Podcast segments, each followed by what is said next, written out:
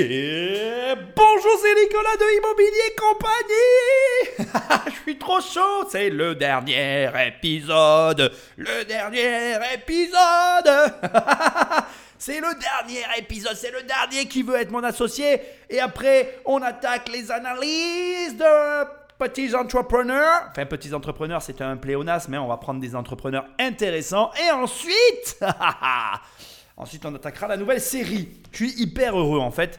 Je t'avoue, euh, je pense que tu l'avais compris.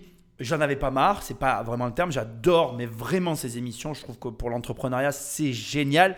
Moi, je suis quelqu'un qui aime bien le changement et le renouveau. Donc après, on va rebasculer sur euh, les analyses d'entrepreneurs pour après attaquer ma nouvelle émission qui va avoir une durée de vie par rapport à un nombre d'épisodes prédéfinis que j'ai déjà.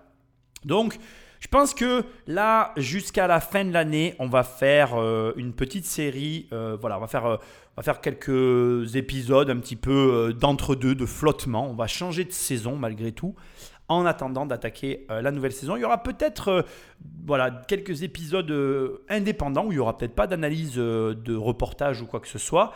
Il y a notamment le fameux épisode que je dois sortir sur les questions qu'on m'avait posées, mais que je vais peut-être recompléter parce qu'entre-temps, j'ai eu beaucoup plus d'abonnés sur Instagram. Bref, voilà, c'était une petite introduction plus longue que d'habitude. J'avais envie de la faire. Je suis très heureux d'attaquer cette dernière émission.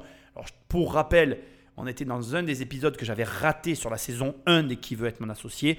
Et puis bien sûr, on retrouvera la saison 3 s'il y en a une à la télé sur les podcasts de Immobilier Compagnie. Voilà. Mais avant, et comme d'habitude, avant qu'on attaque l'épisode, va sur l'application où tu écoutes le podcast et laisse-moi des étoiles et un commentaire parce que c'est ce qui m'aide le mieux à référencer l'émission. Ou alors, prends le téléphone d'un ami et abonne-le sauvagement à l'émission. C'est ce qui m'aide le plus. Sinon, tu vas sur immobiliercompagnie.com, dans l'onglet formation, il y a une formation, tu cliques, tu cliques et on travaille ensemble. Dans l'onglet livres, il y a des livres, tu cliques, tu cliques et tu lis mes bouquins, ils arrivent dans ta boîte aux lettres. Et dans l'onglet coaching, on peut parler toi et moi si tu le désires. Bref, sans plus de transition, Patrick, je te demande d'envoyer ce magnifique épisode. Nos deux derniers entrepreneurs de la soirée ont confiance en eux et en leurs produits. Je suis Jérémy, j'ai 35 ans et je suis pharmacien. Je m'appelle Adrien, j'ai 34 ans. Je suis jeune papa. Notre produit est génial parce qu'il va révolutionner un des gestes que les parents effectuent le plus pour leur bébé. On est persuadé d'avoir la bonne idée. Présenter un produit qui nous tient à cœur, c'est toujours un peu stressant. Personnellement, j'ai investi beaucoup d'argent dans cette idée et j'espère qu'on va réussir à convaincre un maximum de monde que c'est la bonne idée. Ça commence fort, mais ça commence mal. Alors là, ici, on se retrouve dans une situation, euh, somme toute, euh, courante un, biais cognitif qui est le biais d'engagement. On a quelqu'un qui s'est engagé outre mesure, donc comme il est en train de le dire, il a mis beaucoup d'argent euh, dans sa, son idée. Et du coup, comme il a mis beaucoup d'argent, il veut que ce soit une bonne idée. Sauf que ça marche pas comme ça. D'abord, premièrement, bon, à ce stade, c'est le dernier épisode, je vais te le dire, mais tu le sais déjà par cœur ce que je vais te dire. Un bon business n'est pas égal à une bonne idée, mais il est égal à un bon problème. Donc plus tu résous un problème complexe, plus ton business est bon, plus tu résous d'ailleurs même un problème simple en fait. Tant que tu résous un vrai problème qui euh, est un enjeu pour un nombre suffisant de personnes, tu tiens un bon business. Et l'idée n'a rien à voir dans tout ça. Après, le fait que dans ton développement, tu mettes de l'idée, bon, ça c'est autre chose, et c'est plutôt positif, mais le fait d'avoir une bonne idée n'est pas égal avec le fait d'avoir un bon business. Et voilà, surtout, je reviens là-dessus, c'est pas parce que tu as donné beaucoup de temps à quelque chose et que tu y as passé énormément d'heures et que tu as investi énormément d'argent que cette chose va marcher, que cette chose est la bonne chose. Enfin bref, tout ce que tu vas mettre dans ta vie, euh, dans quelque chose, ben, ça peut euh, être réduit à néant. Moi, je m'étais fait une collection euh, de DVD, je m'étais fait une pièce de cinéma dans une de mes baraques. Enfin bref, je m'étais fait un truc de fou et j'ai tout vendu. Et pour le quart de ce que ça valait. Et c'est comme ça. J'ai pris ma perte et j'ai fermé ma gueule. Et aujourd'hui, je suis un peu écœuré de tout ça d'ailleurs. Donc ça te montre que la vie, ben, c'est comme ça. Des fois, euh, tu dois faire des choix parce que tu as des changements de vie et tu dois accepter que ce choix implique ben, peut-être que tu as fait pendant longtemps des choses qui ne t'ont strictement rien apporté. Et peut-être que malheureusement, la boîte qu'on va découvrir aujourd'hui n'aura euh, aucun sens et que personne ne va la financer. Voilà. Donc ça, je veux que tu le comprennes. C'est pas le temps que tu passes, c'est pas la qualité du travail. D'ailleurs, c'est, je vais faire, euh, j'en profite, j'allais dire un truc là qui me fait penser à quelque chose. J'allais dire, c'est pas la qualité du travail que tu fournis qui est égale au résultat que tu vas obtenir. Et c'est pareil avec l'argent. Tu peux travailler comme un malade et ne jamais avoir d'argent dans ta vie. Tu vas juste avoir ton salaire. L'argent que tu gagnes n'est pas égal aux efforts que tu fournis. Ça se saurait sinon. D'ailleurs, comme on a tous que 24 heures, tu peux travailler 24 heures tous les jours, tu vois bien que 24 heures ne suffirait pas à amasser des milliards en étant salarié. Il y a forcément autre chose. Et cette autre chose, c'est l'intelligence et la façon dont tu vas gérer les choses qui va amener le résultat. Bref, on va voir si son idée elle est si bonne que ça. Mais en tout cas, sache que malheureusement, ça n'est pas l'argent qu'il a mis dedans qui fera que ça va marcher ou pas. Bonjour. Bonjour. Bonjour, bonjour. Bonjour à tous, je m'appelle Adrien Toiti. Bonjour à tous, je suis Jérémy Yotti. Nous sommes les fondateurs de la Kidose, la première boîte doseuse de lait en poudre qui se fixe directement sur les biberons pour permettre de les préparer à l'avance et de faciliter le quotidien des jeunes parents. Nous sommes ici pour vous proposer 10% contre 200 000 euros. Waouh Je les coupe direct. Ils ont mis beaucoup d'argent parce que les mecs valorisent leur boîte 2 millions d'euros pour des dosettes de bébés quoi. Bon, alors écoute déjà moi j'ai été jeune parent à peu près au moment où il y a eu l'émission, j'ai jamais je crois pas avoir utilisé leur truc, on va voir, on va voir. D'ailleurs, ça va être un bon euh, un bon comment dire, un bon test et surtout euh, 2 millions d'euros, bah tu la connais la chanson maintenant, CA, hein, combien et surtout euh, potentiel financier. Ce que je crains, je te le dis direct, c'est qu'on soit face à un produit qui se vend allez, euh, 30 euros, d'accord? Et 30 euros, si tu es à 2 millions d'euros de valo, on va dire qu'il faudrait, pour que ça soit cool, mais c'est peut-être possible, hein, qu'ils aient fait pas loin du million d'euros de CA pour aller, aller chercher une valo comme celle-là. Si euh, ils vendent des dosettes à 30 euros, ça veut dire qu'ils ont dû environ vendre 30 000 dosettes. Énorme. Mais 30 euros et encore, je- voilà, j'ai pris un prix produit 30 euros. J'espère que c'est pas 30 euros euh, le prix de la dosette, tu vois. Genre pour 30 euros, faudrait que tu aies 30 dosettes, tu vois, un truc comme ça. Enfin, j'en sais rien. Je j'ai aucune notion. Mais là, tu vois, j'ai coupé direct. Les mecs, ils arrivent. Alors, remarque, tu me diras, c'est tout double, c'est vachement bien. Ils arrivent et tout de suite, ils donnent la valo et ce qu'ils veulent. Ça peut être extrêmement positif, comme ça peut être extrêmement négatif. Euh, bon, allez, je vais pas faire durer le suspense. Patrick Magneto. Voilà, alors, l'idée de la kidose me vient de mon expérience personnelle de jeune papa. Euh, il y a maintenant deux ans, naissait ma fille Ava. Et comme tous les parents au monde qui font des biberons, eh ben, la nuit, c'est douloureux. Un beau jour, ou peut-être une nuit, près d'un lac, je me suis endormi, et vint la préparation du quatrième biberon. Et comme je vous l'ai dit, c'est laborieux. C'est très dur de faire des, des biberons la nuit. Je me suis dit, mais n'existe-t-il pas sur le marché quelque chose qui me permettrait de préparer ces biberons à l'avance pour la nuit? Eh bien non, il n'y avait rien. Et c'est pour ça que nous avons créé une solution totalement innovante, la Kidose. C'est un produit de qualité, ultra pratique, breveté en France et à l'international, primé au concours Lépine et qui est 100% made in France. Mesdames et messieurs, nous aimerions euh, vous faire participer et nous aimerions appeler euh, Catherine Barba et. Marc Simoncini à venir préparer des biberons avec nous. Ah, moi j'en ai tellement Allez. préparé. Re- Rejoignez-nous. Moi, j'allaitais, donc Alors, euh, vous euh, dire. bah moi aussi. Et, euh, mais avec des biberons. Alors, installez-vous ici, s'il vous Par plaît. ici, s'il vous plaît. Pardon. Je comprends pas où est le souci. Moi, je me rappelle la dernière, on préparait le biberon, on le mettait dans le frigo. La nuit, tu te lèves, tu le fais chauffer, tu lui donnes. Non enfin, Donc, Marc, je vais vous demander de me préparer un biberon. Allez-y. À l'ancienne, vous voulez Oui, à l'ancienne. Alors, Moi, Allez-y, c'est simple, je mettais une dose de plus que la règle. Ah, Hop, tac. Moi, je trouve que 100 millilitres, c'est bien. Hein ok. Quelle dose de lait en poudre faut-il mettre 100. pour 100 ml Marc C'était 3 ou 4, je crois. C'est une pour 30 ml d'eau. On va mettre 3 Trois cuillères. plus une pour le. Exactement, allez-y. Qui Une dorme pour mieux. papa, une pour Pour maman. qu'il nous laisse plus Pour que je gagne une heure de sommeil par dosette, vous voyez, je vais m'arrêter à 6. Allez, Après, je mets exactement.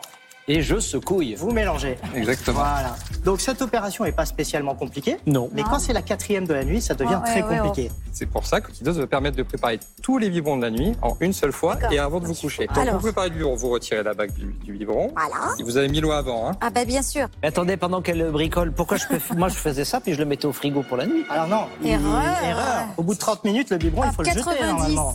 Vous vissez directement la dessus, exactement. Voilà, voilà. Il faut vérifier que la kidose soit bien sur la position fermée. Vous voyez ici, il y a un icône. Il faut bien mettre le point dessus pour être sûr que la poudre soit stockée. D'accord. D'accord C'est jusque-là, je Ensuite, suis. vous retirez le couvercle. Je retire le couvercle. Vous mettez donc la bonne dose de poudre. Ah, c'est vrai, c'est 30 minutes Un. Ouais, après ça fait des grumeaux, l'écoulement est moins bon. Hop, Ensuite, vous regardez, glissez la tétine dessus. la tétine. Voilà. Donc là, votre biberon est prêt. Vous en préparez 4 pour la nuit, Ah, ou j'ai 5. compris. On au frais Non, même pas. Même pas, Même pas, même pas pas. la peine. Et vous les avez, ils sont disponibles. Quand il est 4 heures du matin que le bébé se C'est juste réveille, à tourner. il y a juste donc à tourner un quart de tour comme ceci. Ça, c'est cool. La poudre tombe dans l'eau. Vous mélangez et vous pouvez nourrir votre enfant en quelques secondes.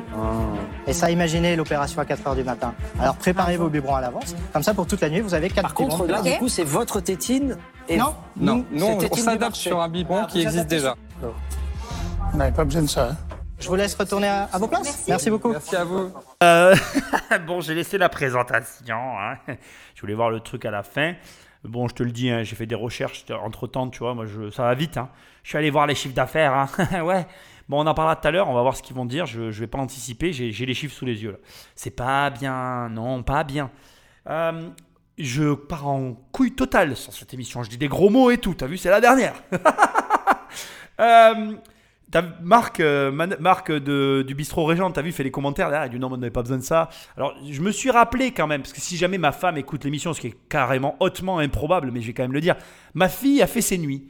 Je me suis assez peu, moi-même, ni ma femme d'ailleurs, on s'est assez peu réveillé la nuit pour avoir à lui donner les biberons. Alors, je fais partie de ces parents chanceux, sans doute, qui n'avont pas eu de deuxième enfant, qui n'en ont eu qu'une. hein, euh, voilà. On va pas polémiquer là-dessus, c'est personnel de toute façon. Et euh, on a eu qu'un enfant et qui a fait ses nuits dès le départ. Alors après, il y a eu une période où elle a plus fait ses nuits. J'ai quand même euh, souffert à un moment donné, mais plus tard, tu vois.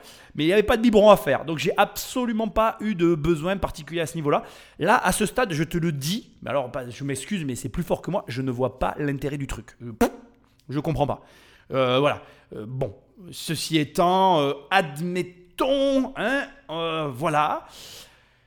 Donc, euh, au moment où je te parle, la société existe toujours. de ce que je vois, en tout cas, le site est en ligne. La dosette est à euh, 8,99€ l'unité. 20 euros le pack de 4 dosettes pour 4 bibis, tu vois. Donc tout à l'heure, je t'ai dit qu'en fait, il fallait qu'ils vendent pour euh, 2 millions de dosettes, pour, pour arriver à 1 million d'euros. Donc euh, ils sont à euh, 19,99 euros. Donc s'ils doivent faire ne serait-ce que 1 million d'euros, ils doivent vendre à 19,99 euros 50 000 dosettes Waouh Ouh, ouh, ouh. Je t'invite vraiment à faire ce genre de calcul quand tu lances une boîte, tu vois, et notamment par rapport à l'évaluation que tu as de ton entreprise et même à la vision que tu vas avoir de ta propre société. Parce qu'à 19,99€, vendre 50 000 dosettes, c'est juste euh, délirant, quoi. En fait, ta boîte, elle peut pas valoir. On n'a même pas avancé dans le truc, je te le dis. Leur entreprise, elle peut pas coter 2 millions d'euros. C'est impossible. Impossible, parce qu'à 19,99, il y a le coût de fabrication. C'est même pas ta marge. Donc, non seulement pour arriver à un point de rentabilité, il va te falloir vendre énormément de produits, ce qui est extrêmement difficile. Pas impossible, extrêmement difficile. Et deuxièmement, ta marge est extrêmement réduite. On est sur euh, des systèmes de stock. Donc tu produis, tu vends, tu produis, tu vends. Ça veut dire qu'en gros, dans les sociétés avec du stock, ce qu'il faut arriver à comprendre, c'est qu'il faut arriver à ce qu'on appelle, moi ce que j'appelle en tout cas, euh, le point de bascule. Le point de bascule, c'est quoi? Pour te donner une image et t'expliquer très clairement, tu as besoin d'une somme d'argent que je ne peux pas définir aujourd'hui sur les biberons parce que je ne connais pas ce business, d'accord? Mais il y a besoin d'une somme d'argent nécessaire pour la création et le renouvellement du stock. En gros, c'est ton besoin d'achat de matière pour créer ton produit. À ça, il faut ajouter derrière le besoin d'une autre somme qui, lui, va te permettre d'assumer les salaires. Et oui, parce que quand tu as un stock, il faut gérer ce stock.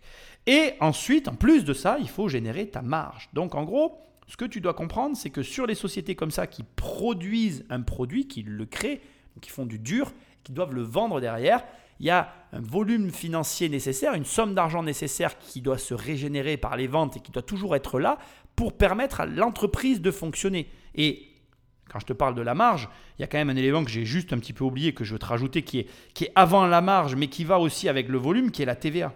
Alors, TVA que tu vas retrouver dans tous les pays, mais cette TVA chez nous qui est de 20%, qui est aussi une somme d'argent qui n'est pas à toi, qui va transiter sur tes comptes, mais que tu vas devoir aussi avoir parce que elle fait office de roulement pour permettre à la société de fonctionner. Et donc, c'est pas des sociétés faciles à gérer. Là, on est dans une start-up qui se lance dans un système hyper particulier. Je te rappelle que voilà. Je sais pas comment te dire, je le sens pas du tout. Moi, personnellement, c'est mort. J'investis pas là-dedans. Je vois pas l'intérêt du produit.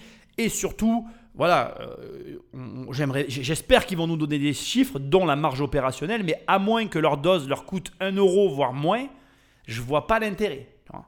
Faudrait vraiment, tu vois, quand je vois qu'ils vendent, ils vendent, tu vois, à 9 euros, 8,99 euros, il faudrait que la dose leur coûte moins d'un euro.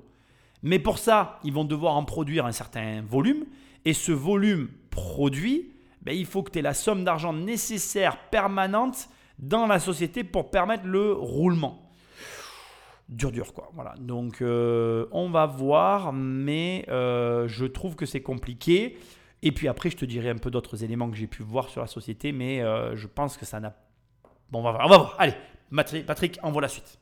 Donc, avec notre solution, vous allez économiser du temps, de l'énergie, du stress et surtout une bonne quantité de sommeil. J'espère qu'on a réussi à vous démontrer l'utilité de la kidose pour la nuit. Mais j'ai une révélation à vous faire.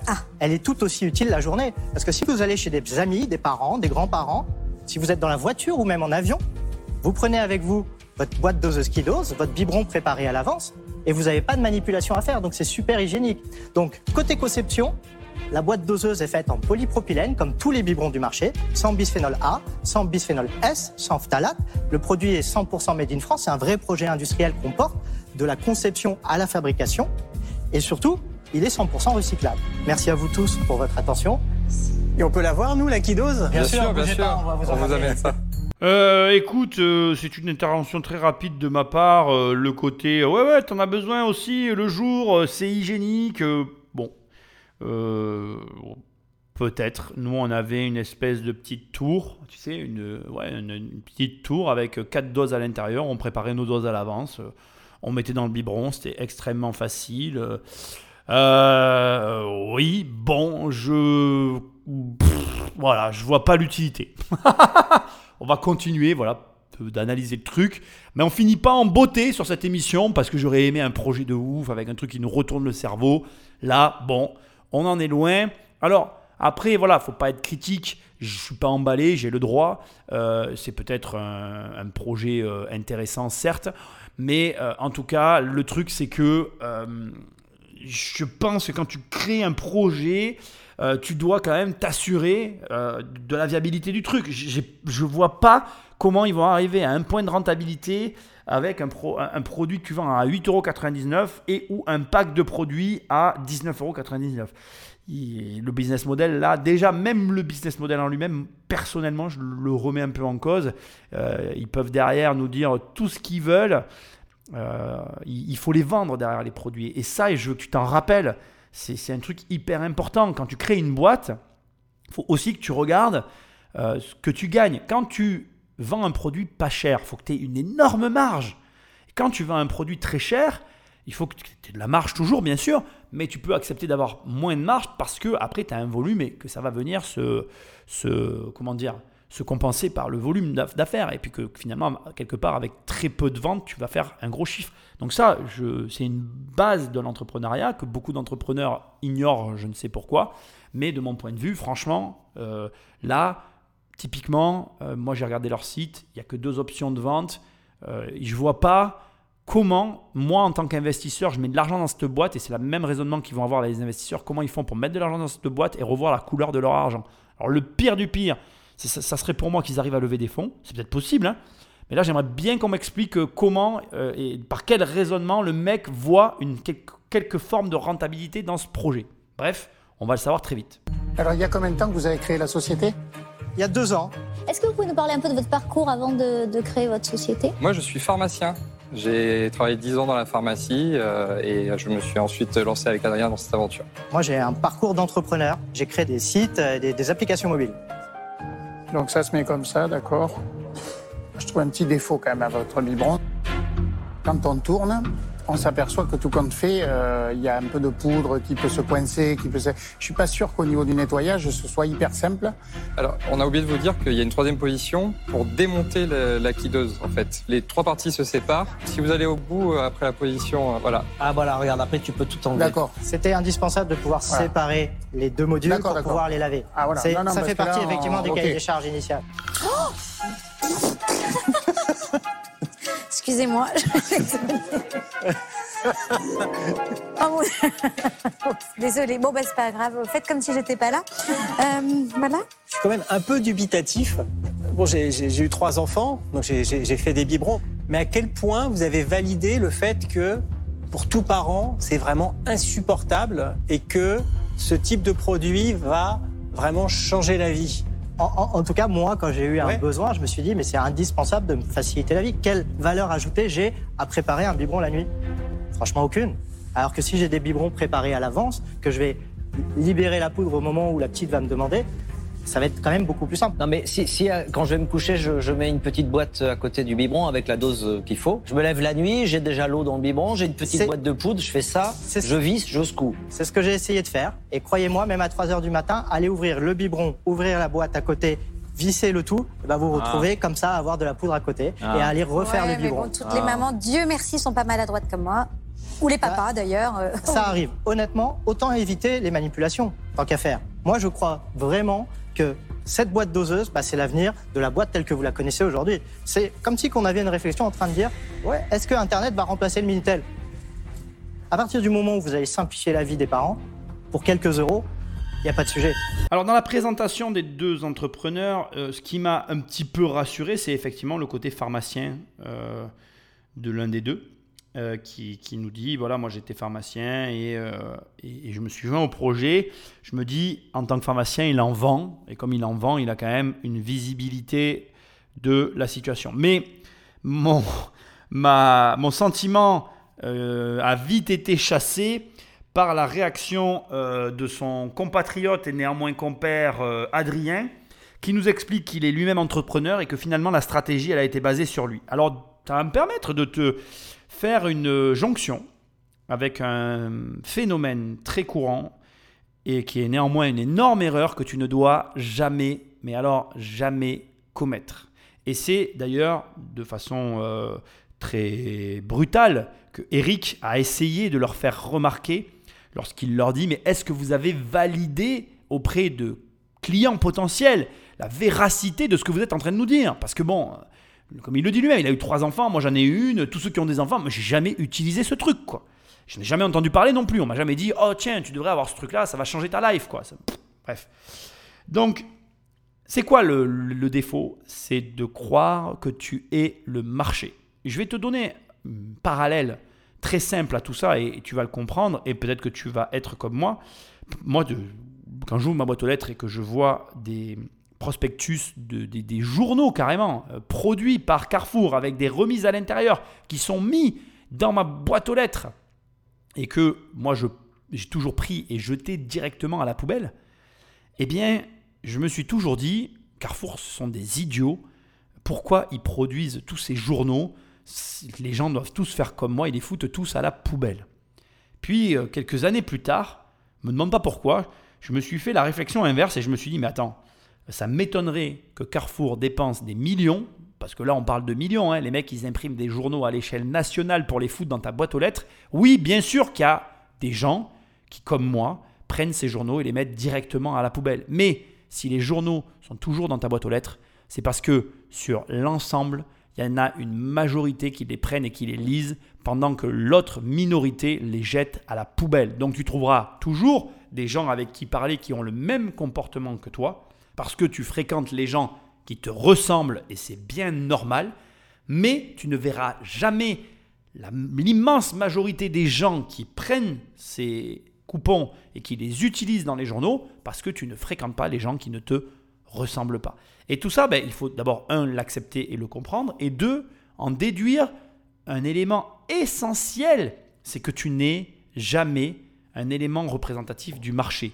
Tu n'as au mieux qu'une intuition, au pire qu'une fausse idée de ce qui se passe sur un marché. Et c'est la preuve. Il a basé son, raison- son raisonnement que sur son expérience personnelle, mais manque de bol, son expérience personnelle ne représente pas le marché. Donc, voilà, je suis désolé de te le dire, mais je pense que là, euh, clairement, on est dans un coup d'épée dans l'eau. Euh, bon, voilà, comme je te le dis, je suis, euh, je suis vraiment curieux de voir si certains investisseurs mettent de l'argent au pot. Euh, personnellement, j'y crois pas du tout. Et quand à la fin, il nous fait son speech en mode euh, Est-ce que Internet va remplacer le Minitel? L'erreur ici consiste à prendre un mauvais exemple. Le problème avec cet exemple de l'Internet qui remplace le Minitel, c'est que les utilisateurs ont fait que Internet a remplacé le Minitel. Mais crois-moi, et je veux que tu l'entendes, c'est important. Si on avait favorisé le Minitel au détriment d'Internet, c'est le Minitel aujourd'hui qu'on utiliserait. Ce qui veut dire que le marché a toujours raison, ce qui veut dire que tes clients ont toujours raison. Et quand on te dit que les clients, ce sont les rois, c'est dans ce sens-là en fait. Cette phrase, pour moi, elle est très mal comprise.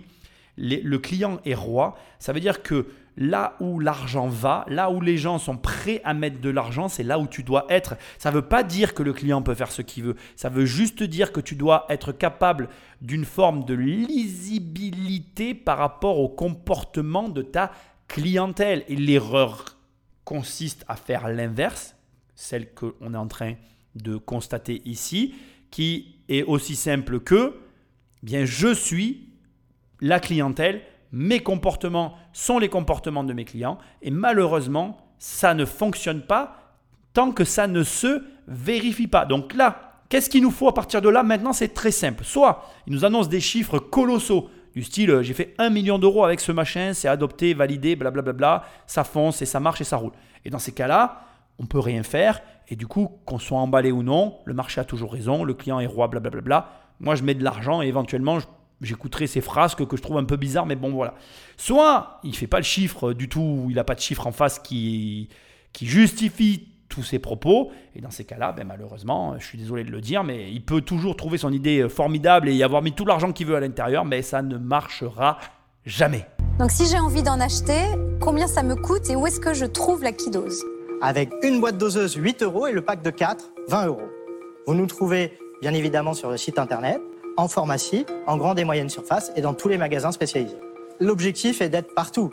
C'est un produit qui se veut ultra grand public et plus la présence sera importante, plus on arrivera à vendre notre produit. Et on veut être en point, point de vente physique parce que c'est là où il va y avoir les démonstrations, les conseils, le contact avec les parents.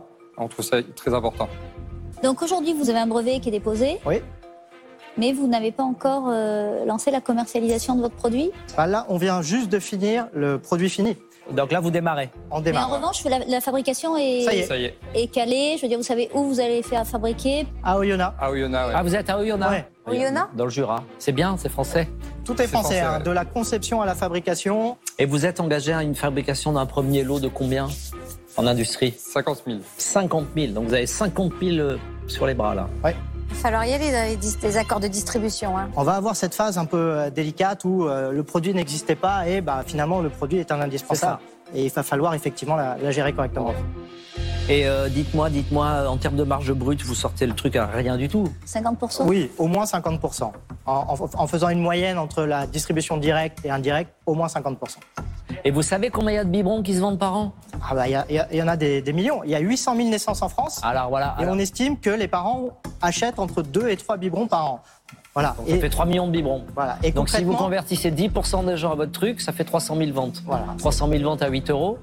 ça fait 2,5 millions et demi sur le marché français. On ambitionne d'aller sur Ah, tous les vous marchés. le vendez dans le monde. Ah bah oui. Et par rapport à un biberon normal, euh, juste pour avoir... Alors, Le c'est pas un surcoût, biberon, ouais, le combien surcoût. ça coûte en plus? Aujourd'hui, une boîte doseuse sur le marché, concrètement, c'est entre 5 et 10 euros. Donc on est complètement en phase avec les prix du marché. Et vous confirmez que ça s'adapte Arrête pardon de jouer avec cette poudre. Ça s'adapte sur tous les biberons Non, non, non. Celui-là s'adapte à un modèle de biberon, Ah. celui en l'occurrence que vous avez entre les mains. Ah bah et c'est oui. pour ça qu'on vient vous voir, parce qu'on a besoin de fonds pour aller développer d'autres moules. Encore une fois, les moules coûtent Qui beaucoup s'adaptent à d'argent. tous les, toutes À les d'autres marques biberons, de exactement. biberons. Concrètement, une fois que vous avez 3-4 marques de biberons, vous avez une grande majorité du marché. C'est quoi C'est juste le pas de vis qui change. C'est ça, Le diamètre Et et le le pas de vis. Qu'est-ce qui va empêcher les grands, les grands fabricants de biberons, leaders sur le marché actuellement, de ne pas trouver le contre de votre brevet? Ils auront peut-être même une ambition de venir nous acheter directement plutôt que d'aller redévelopper les moules. Nous, on a été discuter avec tous les fabricants de biberons. Ils sont pas vraiment dans l'innovation. Ils sont plus à regarder ce qui se passe sur le marché et à suivre. Et ça nous donne potentiellement une super opportunité de faire des deals en marque blanche avec eux. Marque blanche, euh, concrètement, c'est aller leur fournir notre techno et ils posent leur logo dessus. Et ça nous fait un canal de distribution supplémentaire. Ok. Tu vois, je m'étais pas trompé. hein. Je t'avais parlé de 50 000 pièces pour arriver à 2 millions. Ils ont fait 0 euros de chiffre d'affaires. Ça fait deux ans que la boîte elle est créée. Deux ans pour sortir. Mais c'est trop, trop, trop. Ils ont fait tout ce qu'il fallait pas faire. Malheureusement, hein, je ne leur souhaite pas de mal. hein. J'aurais aimé que ça se passe bien pour eux. Je t'explique. Euh, déjà ici, on a des, entrepreneurs qui se présentent avec un stock. Donc ils sont en train d'essayer de vendre leur stock. C'est très mauvais. En plus, ils n'ont aucun retour de vente de marché. Pour moi, alors là, pour moi, s'il y en a un qui met de l'argent, c'est un fou en fait. C'est-à-dire que là, tu t'achètes un produit sur lequel tu n'as aucune certitude de sa viabilité à court terme, moyen terme ou long terme sur un marché. Premièrement. Deuxièmement, il t'explique, il te le dit. euh, en gros, bon, il a fait en sorte de se retrouver correctement dans les prix, mais il, compte finir avec une marge opérationnelle brute de 50%, mais il ne nous a pas donné de chiffre, donc ça veut rien dire. Comme je t'ai dit, il faudrait qu'il paye 1 euro en fait. Son- L'unité de son biberon, alors en produisant 50 000, c'est peut-être possible, hein, il a lâché un chèque de 50 000 euros. Certain que voilà, c'est potentiellement possible, mais maintenant il se retrouve avec un stock sur les bras à devoir écouler et avec euh, des besoins euh, derrière ben, de, de, de de comment on appelle euh, ben, emballer, envoyer, etc. Donc tout un, tout un système à mettre en place pour pouvoir assumer le- le fonctionnement de la structure. D'avoir 50 000 pièces à vendre, c'est bien. Après, il faut les écouler, quoi, tu vois. Elles sont chez toi, il faut qu'elles arrivent chez les consommateurs.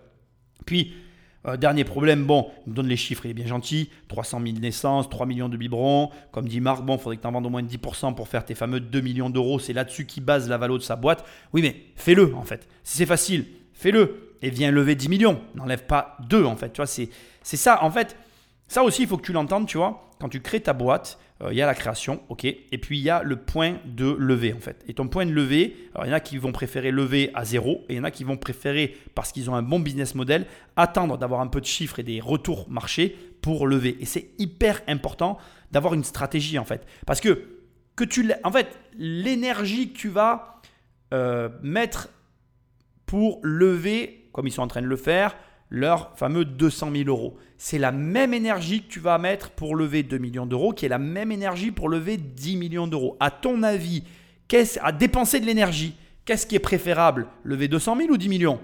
Voilà. Et moi, je trouve que c'est quand même, je te le dis aussi, c'est un conseil que je te donne, quand tu arrives et que tu dis à quelqu'un, notamment à des investisseurs, ah oui, mais euh, si je fais ça, il va se passer ça, euh, ça va bien se passer. Limite, c'est facile, tu vois, parce que là, quand tu l'écoutes parler, euh, ah ouais, non, mais il y a euh, 800 000 naissances, euh, 3 millions de biberons, euh, j'en vends juste 10% et c'est bon, je fais mes 2 millions d'euros. Alors, mec, si c'est facile, fais-le.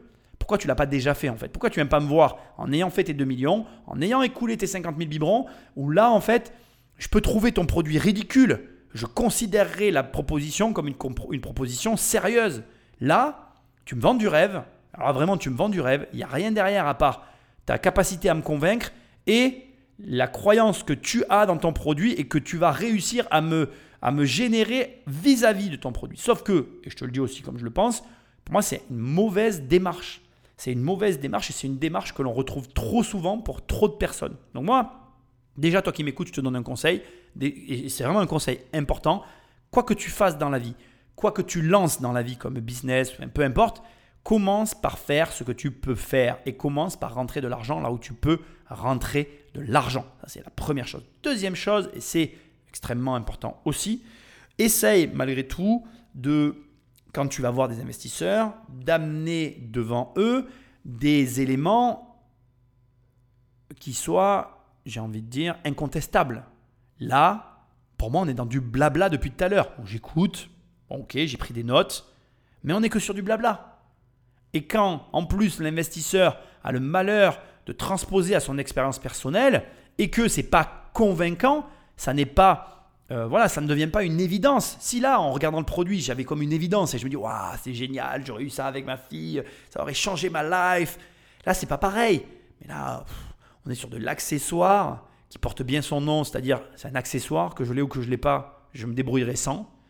Donc, euh, moi perso, je mets pas d'argent. Je pense que ils vont rentrer bredouille. Patrick, t'en penses quoi? Ouais, tu sais pas? Allez, appuie sur play.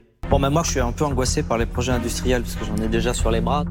Euh, je suis pas sûr que ce soit un produit qui change le monde. Est-ce que les gens vraiment sont à 3 secondes près. Donc voilà, moi je vais pas pouvoir vous accompagner, mais je pense que vous avez de bonnes chances de réussir. Merci. Euh, c'est de la politesse, hein, de bonnes chances de réussite. euh, J'ai un énorme doute. La... Alors, on est effectivement sur un projet industriel. Je pense que la vraie raison, c'est celle que je t'ai donnée, c'est celle du stock, c'est celle de la gestion derrière que ça implique. Et j'en suis convaincu, c'est un travail très particulier. De toute façon, quand tu tu fais des boulots avec du stock, il faut que tu apprennes à gérer le stock. Et le stock, ça se gère très différemment euh, du service. Quand tu vends du service, euh, il n'y a pas de stock, donc euh, il n'y a pas cette gestion de stock. Quand tu as du travail avec du stock, tu dois apprendre à gérer tes stocks. Et crois-moi, c'est un métier. hein. Gérer un stock, c'est un métier.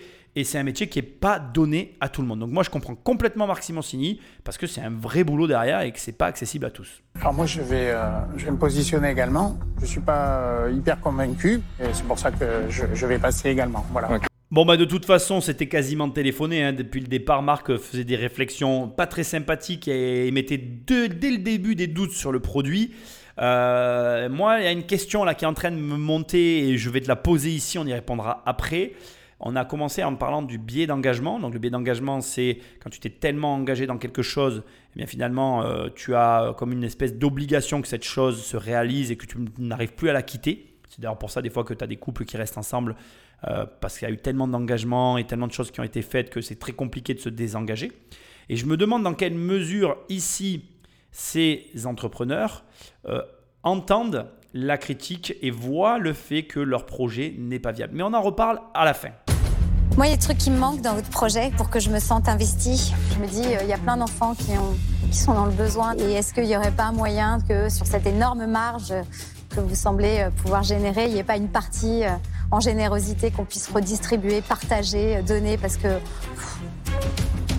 Donc, je ne vais pas vous suivre. Et je vous souhaite bonne chance pour la suite. Merci beaucoup. Merci. Pour moi, c'est une remarque presque déplacée. Je vais t'expliquer pourquoi. Euh, parce que là, elle parle de la marge, mais d'une marge qu'ils n'ont même pas. Aujourd'hui, leur premier problème, c'est de rembourser le stock.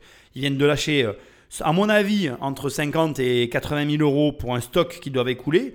Leur premier souci aujourd'hui, c'est pas de donner de l'argent qu'ils n'ont pas à des malheureux.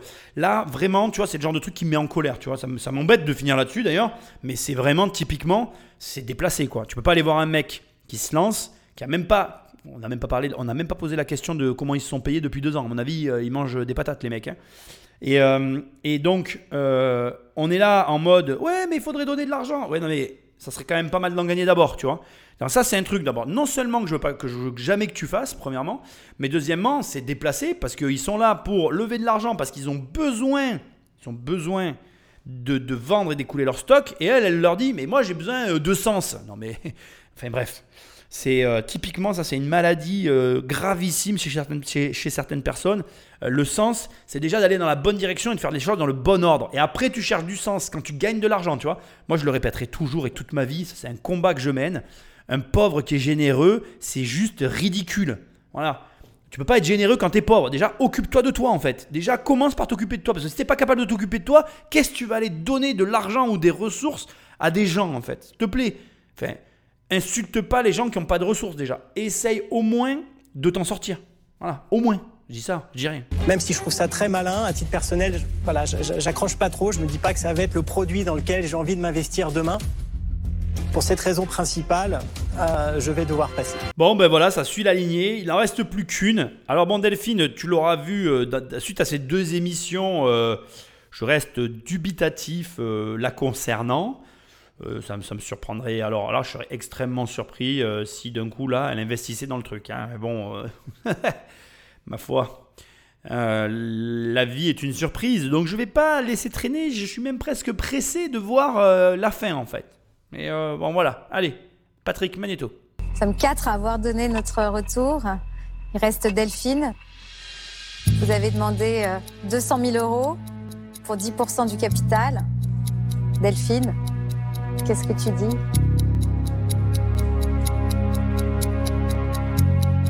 Alors 200 000 euros pour 10% du capital, c'est beaucoup d'argent. Comme vous l'avez dit, ça nécessite beaucoup d'investissement encore pour arriver à le commercialiser, le vendre. Tout ça pour un accessoire dont le panier moyen est très petit, donc il va falloir que vous en vendiez euh, des millions.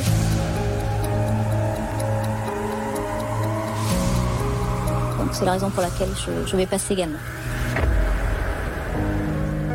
Bah, merci beaucoup. Merci. Merci. Merci. Merci. Au revoir. Merci, au revoir. Au revoir. Au revoir. Je t'avoue que j'ai eu un moment d'inquiétude. Euh, donc, euh, bon, bref. À ce stade, il y a quand même des éléments qui restent en suspens, notamment euh, qu'est-ce qu'ils auraient fait avec leurs fameux euh, 200 000 euros. Je vais maintenant un petit peu te donner le résultat des recherches que j'ai pu mener. Et aujourd'hui, le- les chiffres auxquels on a accès sur l'entreprise, ça n'est ni plus ni moins que des chiffres d'affaires en perte en fait. Donc en gros, la société a engagé beaucoup d'argent. Je pense que de mon point de vue, euh, et je peux peut-être me tromper, mais je dirais que euh, leur stock leur a coûté au bas mot, euh, je pense, 80, entre 80 et 100 000 euros. Donc c'est ce que je te dis, on est à 1 euro par euh, dosette, ce qui est euh, relativement honorable. Il fallait qu'ils en commandent 50 000. Je pense que j'ai des doutes sur euh, le fait que la société fonctionne toujours, mais là je ne le sais pas du tout. Je leur souhaite beaucoup de réussite. Le site est toujours fonctionnel parce que je pense que la, la comment dire, le stock est toujours là et que donc ils doivent l'écouler. Je suis pas certain que le chiffre soit derrière au rendez-vous et suite aux recherches que j'ai pu faire, j'ai constaté que, en tout cas, l'un des deux associés, qui est donc Adrien et son compère, le compère pharmacien n'est plus là. Il ne reste plus que Adrien dans l'entreprise et deux collaboratrices qui doivent l'aider à faire fonctionner le stock. Ce n'est pas, euh, voilà, c'est pas, euh, c'est pas comment dire, c'est pas euh, la. Alors peut-être qu'après c'est un investisseur, hein, son, son copain pharmacien et que du coup il apparaît pas, mais c'est peut-être pas la, la- la fin idéale pour c'est qui veut être mon associé. Mais en tout cas, ça te montre que malheureusement, tu n'es peut-être pas le client idéal de ton entreprise. Et même si tu es le client idéal de ton entreprise, ce que tu penses comprendre et savoir de ta clientèle n'est peut-être pas ce que ta clientèle veut réellement. Et donc au début de l'émission, je, t'ai dit que, enfin, je t'ai parlé du biais d'engagement, puis je t'ai dit tout à l'heure que je t'en parlerai, qu'on allait en reparler, et il est temps qu'on termine là-dessus. Le biais d'engagement, c'est ce que je pense on vit ici un petit peu au travers euh, de la réaction de l'associé qui dit qu'il a mis trop d'argent dans l'entreprise pour que euh, ça s'arrête comme ça ou pour que ça ne n'aboutisse pas, ne, ne réussisse pas. Mais malheureusement, comme je te l'ai dit moi aussi, tu peux t'engager tant que tu veux dans l'entreprise, faire tous les efforts que tu veux pour euh, une société. Euh, dans tous les cas, le grand malheur, c'est que ça n'est pas l'engagement que tu vas fournir dans la société qui va euh, produire les résultats que tu attends. C'est l'intelligence, la capacité que tu vas avoir à gérer la boîte et à gérer les différentes informations qui te parviennent qui vont te permettre euh, d'arriver à un résultat plutôt qu'à un autre. Et là, malheureusement, ce qui m'effraie le plus avec le recul par rapport à cette émission et à ce couple d'entrepreneurs, c'est que finalement, ils ne se soient pas remis en question sur leur entreprise qu'ils aient persisté dans la même voie, alors que peut-être lors de cette émission, il y avait un signal qui leur indiquait qu'ils auraient peut-être dû eh bien, pivoter, faire autre chose, proposer un autre produit ou tout simplement ne pas payer le stock et passer à autre chose parce que malheureusement, parfois, tu t'engages sur une voie et ça n'est pas la bonne voie. Donc voilà, bon, c'est euh, mon conseil. Mon conseil, ça sera le suivant et on va clôturer là-dessus. Euh, je pense que tu dois être capable à des moments de faire machine arrière, tu dois être capable d'écouter ou en tout cas d'entendre ce qu'on te dit et d'écouter le marché. Et quand le marché n'est pas dans ta direction, quand le marché ne te donne pas les résultats que tu attends, eh bien des fois il faut savoir arrêter, même si tu t'es énormément engagé euh, dans euh, l'entreprise, le produit, le projet que tu portes. Voilà, c'est difficile.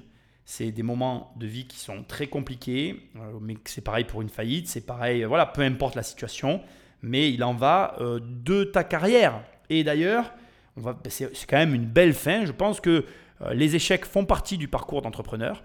Et je pense que ce sont ces, éche- ces échecs-là qui forgeront la réussite de ta prochaine entreprise. En vérité, euh, Adrien, s'il doit retenir un élément de cette expérience, c'est que tout ce qu'il aura appris là, ça va lui servir pour sa prochaine société qui sera peut-être la société avec laquelle il va exploser. Voilà. Et c'est pareil pour toi.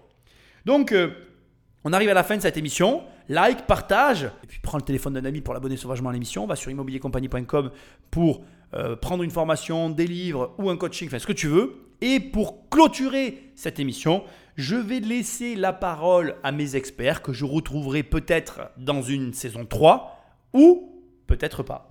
Le monde a-t-il besoin d'un Kidos Non, mais bon, qui vendent après leur brevet, euh, qui vendent leur secret, enfin leur savoir-faire, etc. Pourquoi pas Il y a des chances qu'ils arrivent. Peut-être qu'ils pourront faire fortune. Mais bon, voilà, c'est simplement, je trouvais pas ça éclatant comme projet. Euh, Pourtant, j'aime bien l'industrialisation, mais là, Bah ah, non, ça n'a pas touché ma corde sensible. Comment ça va, messieurs? Un peu déçu Un peu déçu. Ouais, Je me doute, mais bon, déjà, qu'est-ce que vous retenez de tout ça? Bah, Des bons conseils, euh, des très bons retours. Mais bon, on espérait quand même en séduire, euh, en séduire au moins. Quand vous êtes entrepreneur, chaque jour est un combat. Il faut euh, jamais baisser les bras, il faut aller toujours de l'avant, se dire que bah, l'idée euh, est la bonne. Bonne chance pour la suite et bravo en tout cas pour cette belle présentation. À bientôt. Merci, Merci. beaucoup. Bon courage à vous. Merci. Et merci encore. Merci.